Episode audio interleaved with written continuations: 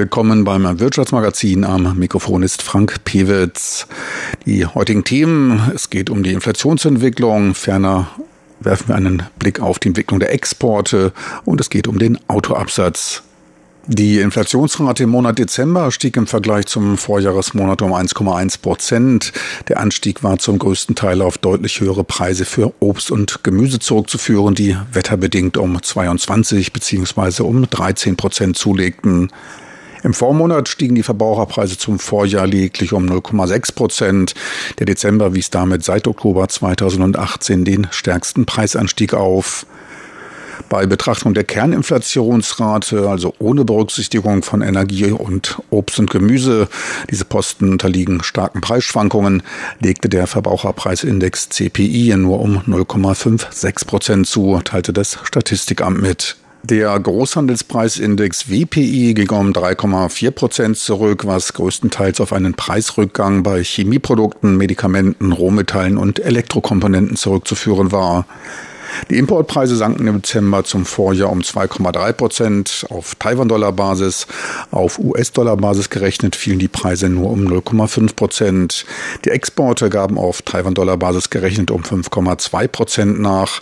Auf US-Dollar-Basis gerechnet wiederum um 3,5 Prozent. Relativ damit eine Verschlechterung für Taiwans Exportsektor.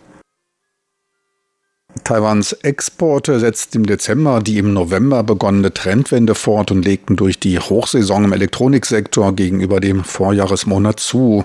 Vier Prozent mehr waren es, Waren im Wert von 29,5 Milliarden US-Dollar wurden exportiert. Der Anstieg war damit etwas stärker als im November, da lag er noch bei 3,3 Prozent. Die Importe schossen im Dezember mit einem Anstieg von 13,9 Prozent auf 27 Milliarden US-Dollar deutlicher in die Höhe. Es verblieb ein Handelsüberschuss von 2,5 Milliarden US-Dollar. Dies waren allerdings 2,2 Milliarden US-Dollar weniger als im Jahr zuvor.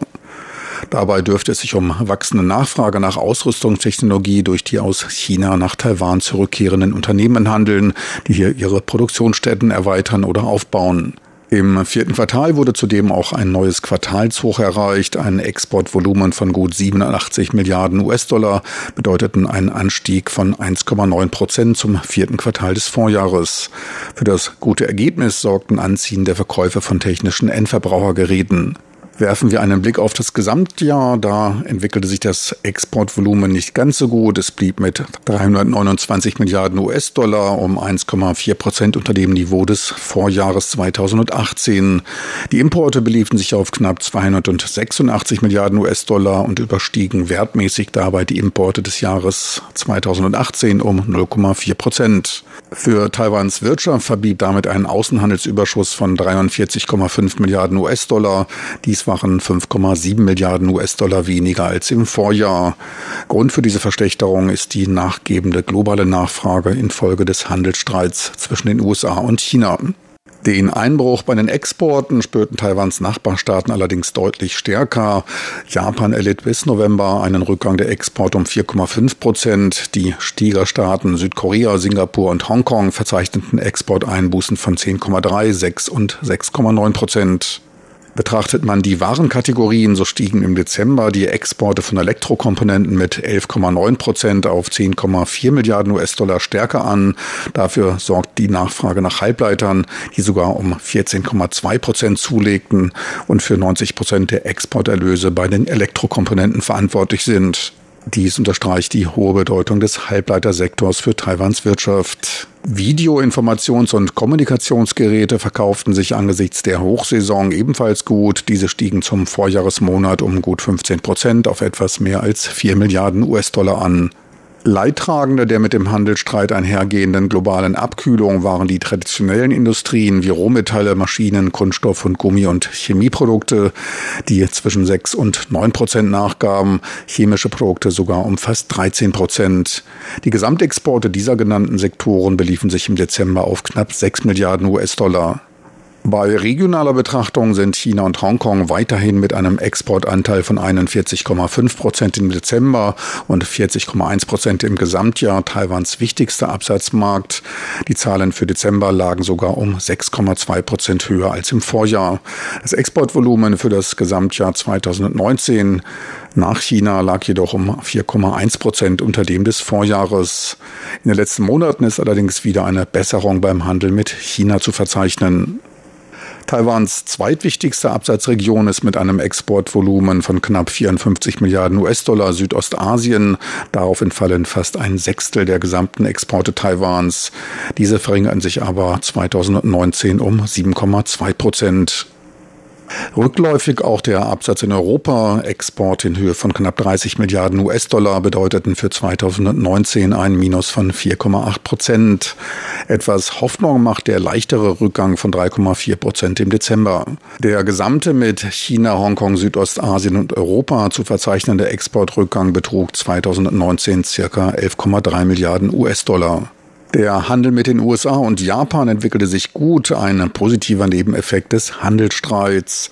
Die USA beziehen wegen der verschärften Sicherheitsbestimmungen verstärkt Halbleiter aus Taiwan. Gleichzeitig sorgen die gegen chinesische Importe verhängten US-Strafzölle zur Produktionsrückverlagerung nach Taiwan. Exporte von 46,3 Milliarden US-Dollar in die USA. Dies waren 14 Prozent der Gesamtexporte, bedeuteten einen Anstieg von über 17 Prozent. Auch Japan kauft aus Vorsicht vor US-Strafzöllen oder Importverboten verstärkt in Taiwan ein. Der Handel erhöht sich damit um 5,5 Prozent auf 23,3 Milliarden US-Dollar. Der Handelsüberschuss mit den USA und Japan betrug circa 8 Milliarden US-Dollar, macht die Verluste in den anderen Regionen damit nicht wett. Der Handelsüberschuss sank im letzten Jahr um 5,7 Milliarden US-Dollar auf 43,5 Milliarden US-Dollar. Die gestiegenen Importe waren für einen Rückgang von 1,1 Milliarden US-Dollar verantwortlich. Positiv ist insgesamt zu vermerken, dass der Exportrückgang in den betroffenen Regionen langsam abklingt und damit Hoffnung auf eine Rückkehr auf den Wachstumspfad macht. Die Zahl der Pkw-Neuzulassungen belief sich im letzten Jahr auf fast 440.000, ein Anstieg von 1,1 Prozent. Verantwortlich dafür waren etliche Verkaufsaktionen der Autohändler als auch steuerliche Anreize der Regierung zur Stilllegung älterer Fahrzeuge. Dabei hielt der Trend zum Erwerb importierter Fahrzeuge weiter an. Deren Zahl legte um 6,4 Prozent auf 210.000 zu. Damit kommen knapp die Hälfte, 47,7 Prozent aller Neuzulassungen aus dem Ausland. Besonders erfolgreich verlief der Absatz mit fast 46.000 Fahrzeugen im Dezember. Dies waren 9,4 Prozent mehr als im Vorjahresmonat. Platzhirsch unter den Autoverkäufern ist Hotai Motor, der Verkaufsagent für Toyota und Lexus Modelle, der einen Marktanteil von gut 27 Prozent hält und seinen Absatz um ein Viertel steigern konnte. Zweitgrößter Akteur ist China Motor, Vertreiber von Mitsubishi-Fahrzeugen und seiner eigenen CMC-Marke mit knapp 48.000 verkauften Fahrzeugen. Dies waren 5,5 Prozent weniger als im Vorjahr. Damit hielt man einen Marktanteil von knapp 11 Prozent. Danach folgten Yulon Nissan Motor mit einem Anteil von 8% und Honda Taiwan mit 7,5%.